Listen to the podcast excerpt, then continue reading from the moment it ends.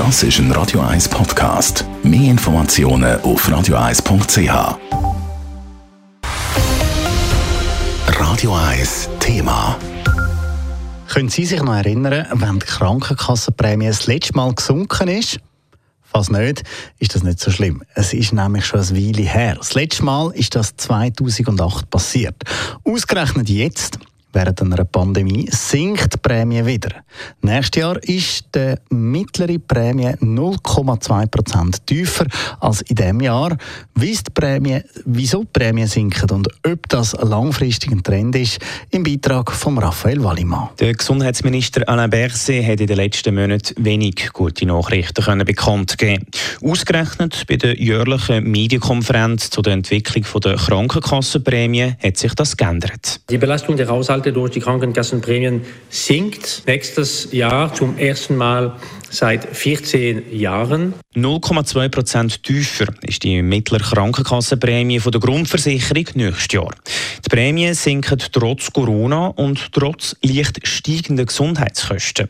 Das hat damit zu tun, dass die Krankenkassen ihre Reserven um etwa 380 Millionen Franken abbauen, sagt Dana Berset.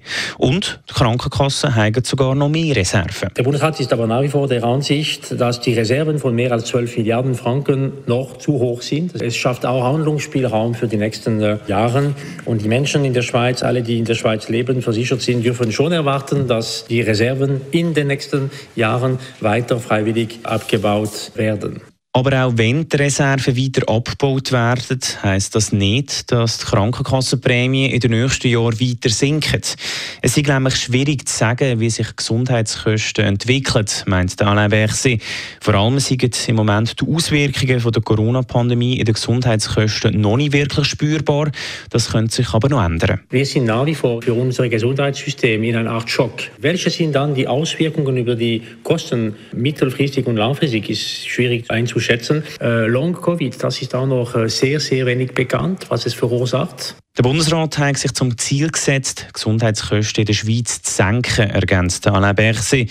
So können auch allfällige negative Auswirkungen von der Corona-Pandemie bei den Krankenkassenprämien abgefedert werden. Im Kanton Zürich gehen die Prämien übrigens 0,2 Prozent zurück. Damit liegt der Kanton also im schweizweiten Schnitt. Am meisten gehen die Prämien im Kanton Basel-Stadt zurück mit minus 2,1 Prozent. Am meisten erhöhen tun sie sich auf der anderen Seite im Kanton Obwalden mit plus 1,4 Prozent. Raphael Wallimann, Radio 1. Radio 1 Thema. Jederzeit zum Nachlesen als Podcast auf radio1.ch.